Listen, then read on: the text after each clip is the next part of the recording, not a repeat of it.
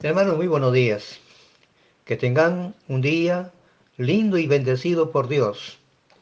Y en este día vamos a meditar en la palabra de Dios en Colosenses capítulo 2, versículos 11 y 12.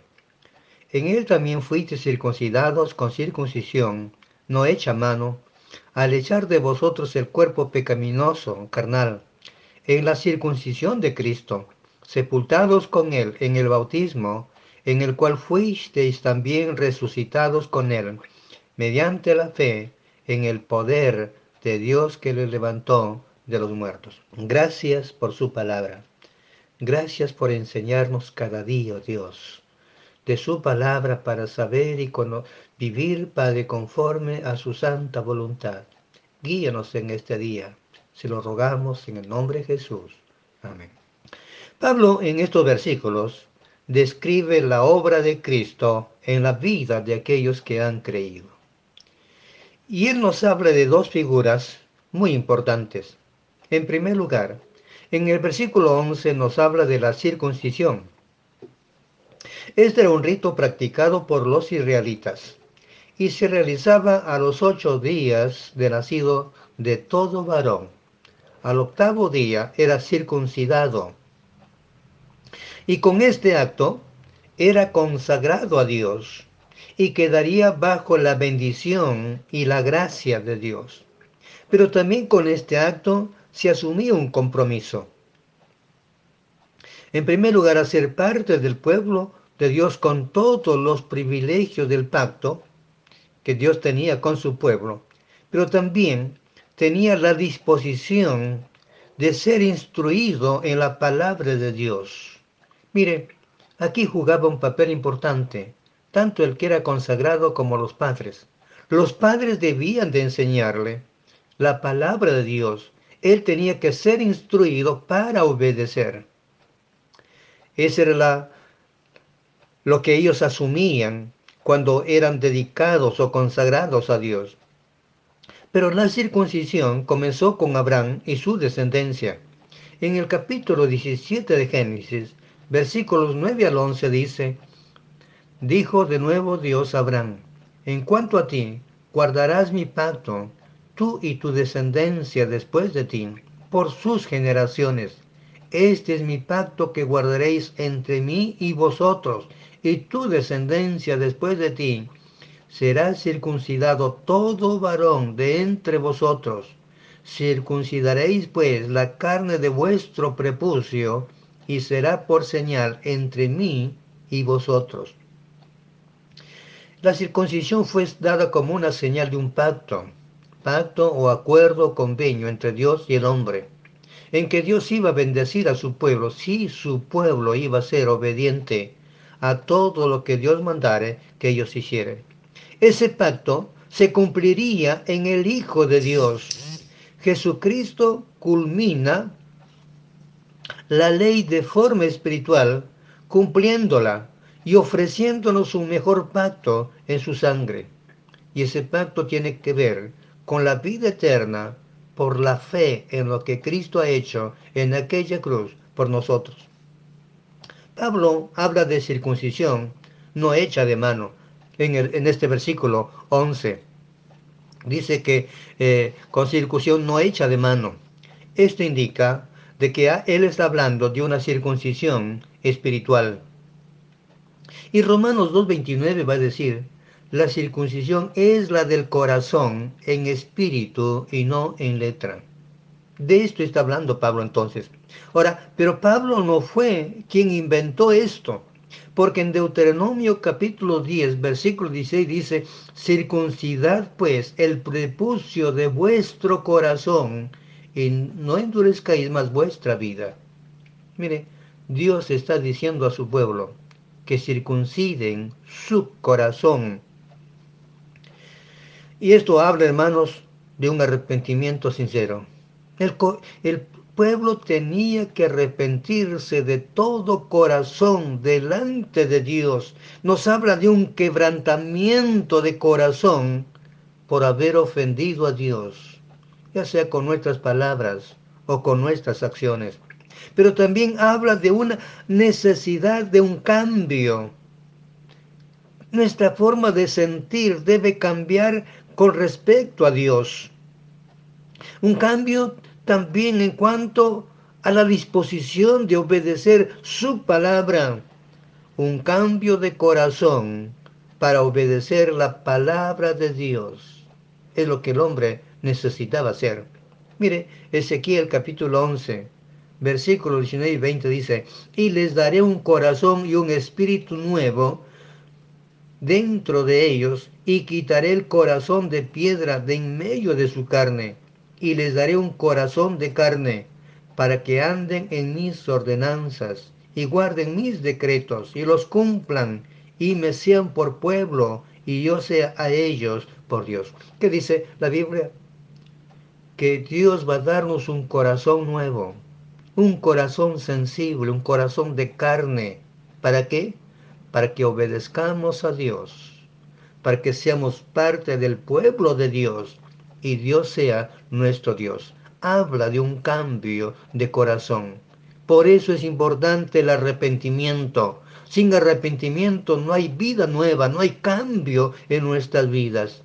El hombre debe de arrepentirse de corazón de sus malos actos y confesar que necesita el perdón, la limpieza de su corazón, para que de Dios venga el perdón, la gracia y la misericordia.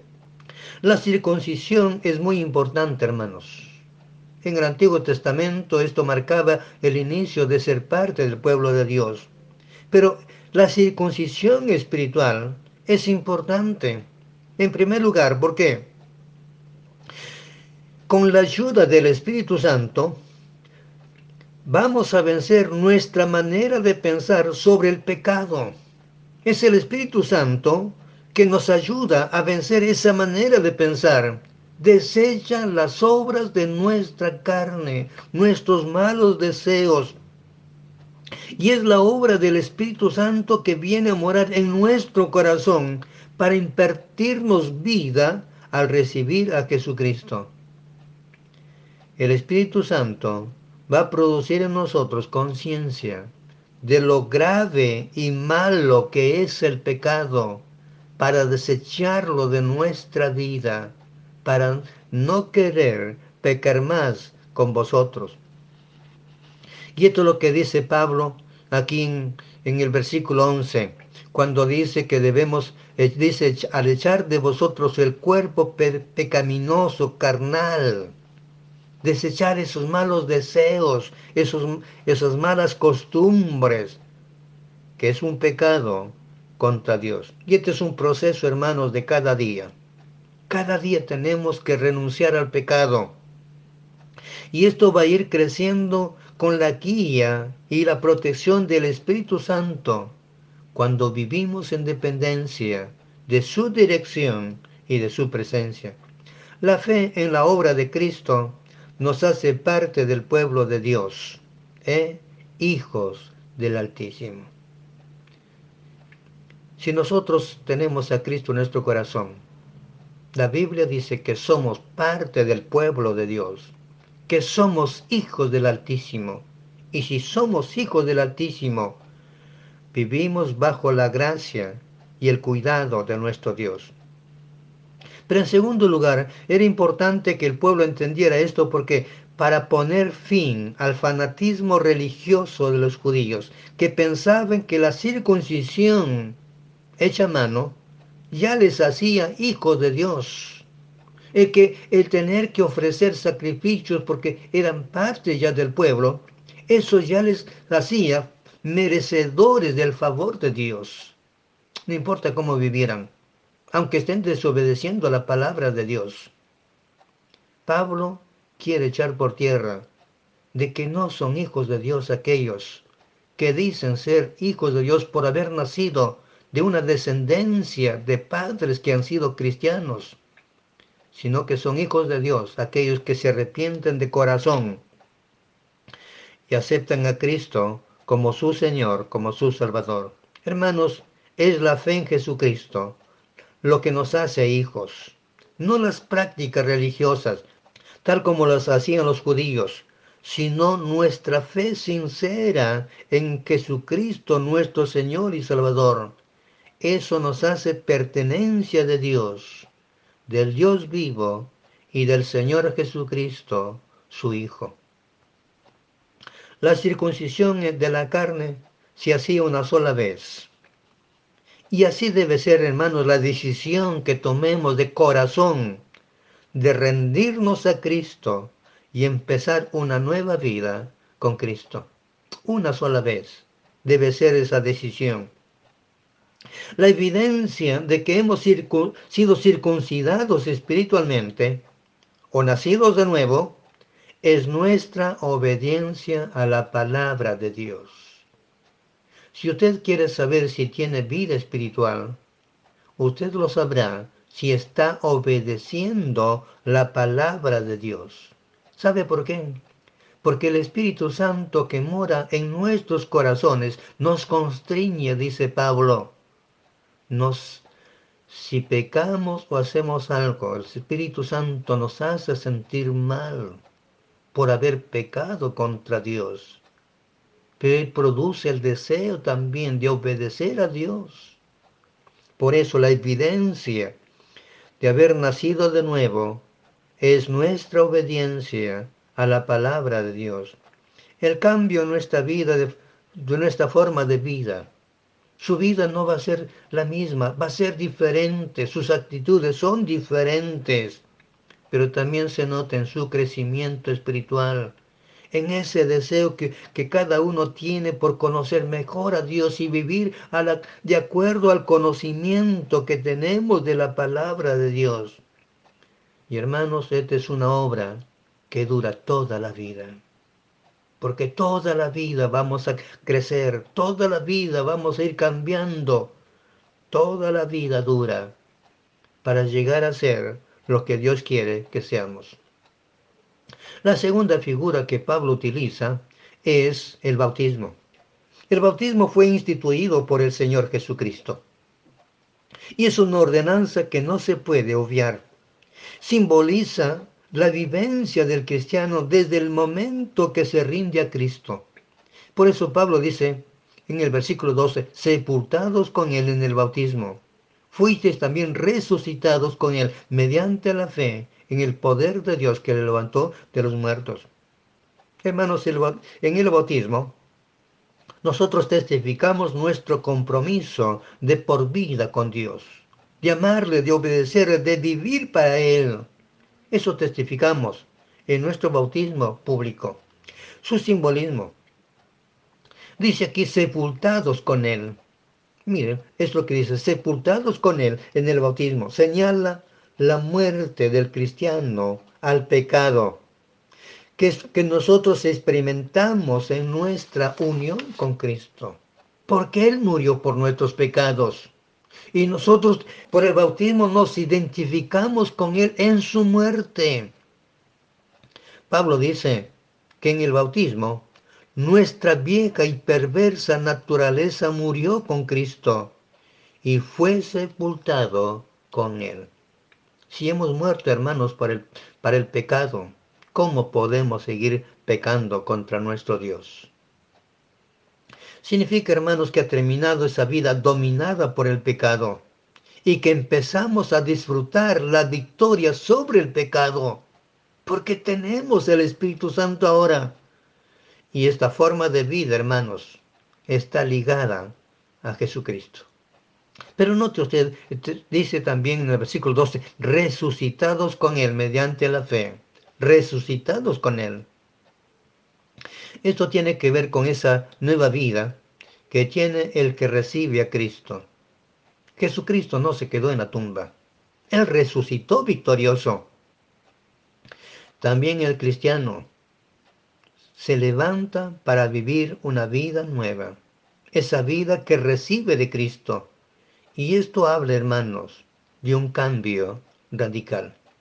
Nuestra vida cambia. Jesucristo venció a la muerte que es la causa del pecado. El cristiano vence toda forma de pecado que conduce a la muerte. El pecado ya no puede enseñorearse en nosotros, porque Cristo nos hizo libres. Así como Cristo resucitó, también nosotros seremos resucitados cuando Cristo venga por su iglesia. Nuestro versículo 12 termina diciendo que Jesucristo fue resucitado mediante la fe en el poder de Dios que levantó de los muertos. Hermanos, la fe es el medio por el cual recibimos los beneficios de la obra redentora de Cristo. Es por la fe. En Cristo hay certeza del perdón de nuestros pecados. Podemos confiar plenamente en Él. Pero mire, una cosa más. En la obra de Cristo se manifiesta la omnipotencia de Dios el tremendo poder de Dios se manifiesta en la obra de Jesucristo. Pensemos un momento, como ya hemos hablado otras veces. Jesús, en su cuerpo físico, es completamente Dios, con toda su gloria, con toda su majestad, con todo su poder. Pero vivía en sujeción al Padre mientras realizaba su ministerio redentor aquí en la tierra. Cuando Él resucitó y se levantó victorioso de la muerte, no estaba más sujeto al tiempo y al espacio. Asumió ese rol, ese papel del Dios Todopoderoso y ahora vive y está sentado a la diestra del Padre como el Rey soberano. Dios manifestó su poder en la resurrección de Cristo. Mire, pero el pecado y la muerte, que eran invencibles, perdieron ante el Hijo de Dios cuando resucitó. Y antes de la resurrección de Cristo, hubo quienes habían o fueron resucitados pero ellos volvieron a morir. Solo Jesucristo resucitó para nunca más morir. Y el cristiano también será resucitado para nunca más morir, porque viviremos y estaremos para siempre con nuestro Señor allá en eterna gloria. La muerte no volvió a enseñorearse de Jesucristo. Hermanos, la muerte no volverá a enseñorearse de nosotros cuando seamos resucitados con Cristo y vivamos con Él. Hermano, amigo, Cristo nos garantiza la vida eterna por nuestra fe en lo que Cristo ha hecho por nosotros. Escuche lo que dice el apóstol Juan. Y este es el testimonio, que Dios nos ha dado vida eterna y esta vida está en su Hijo. El que tiene al Hijo tiene la vida. El que no tiene al Hijo de Dios no tiene la vida. Si usted ya tiene a Cristo en su corazón, tiene la vida eterna. Pero si no tiene a Cristo en su corazón, ¿qué espera? Invítele a entrar en su vida. Haga de él su Señor, su Salvador.